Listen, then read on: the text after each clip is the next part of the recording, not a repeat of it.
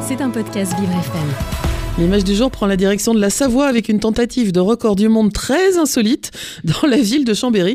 Une association a organisé la plus grande tartiflette du monde, mais petite particularité, celle-ci était végane. Eh oui, il fallait avoir euh, un peu de culot hein, pour tenter de battre le record du monde de ce plat typique de l'hiver en version végétale et surtout en terre savoyarde.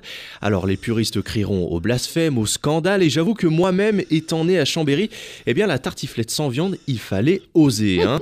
Alors pour euh, revisiter le troisième plat préféré des Français, les cuisiniers amateurs ont utilisé dimanche 230 kg de pommes de terre, jusque-là rien d'anormal, mais on retrouve également 100 kg de fromage à la place du reblochon, c'est-à-dire un mélange de fécule de pommes de terre, de la farine de maïs, de l'huile de tournesol, de l'eau, du sel, rien à voir avec du fromage donc.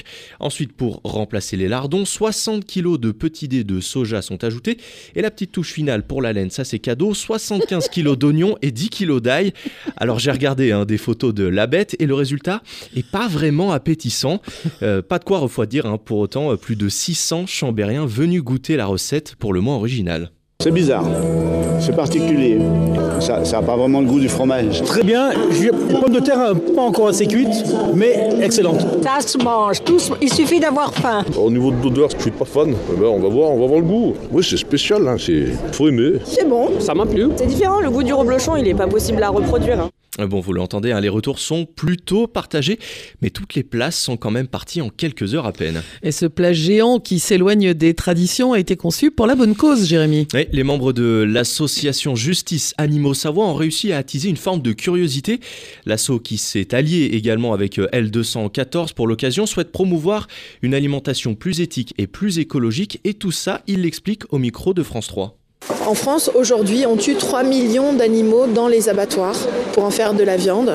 Euh, ça ne compte pas les animaux aquatiques, les poissons, où on est à peu près à 15 fois plus.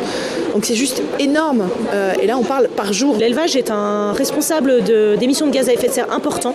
Et effectivement, on prend un peu souvent la comparaison, mais il vaut mieux être végétarien et rouler en 4x4 euh, que de manger de la viande et être en vélo. Et je pense que ça veut tout dire. Alors sachez hein, que le record du monde a été constaté par un huissier et sera bientôt validé par le Guinness Book, le livre des records à défaut hein, des guides culinaires. Bon, en même temps, il y a pas mal de chances pour que l'association soit la seule à concourir dans la catégorie tartiflette géante vegan. Au final, nous avons là une image du jour qui sent bon l'hiver mais qui rompt avec les traditions. Un changement d'univers culinaire qui risque bien de déchaîner les passions. C'était un podcast Vivre FM. Si vous avez apprécié ce programme, n'hésitez pas à vous abonner.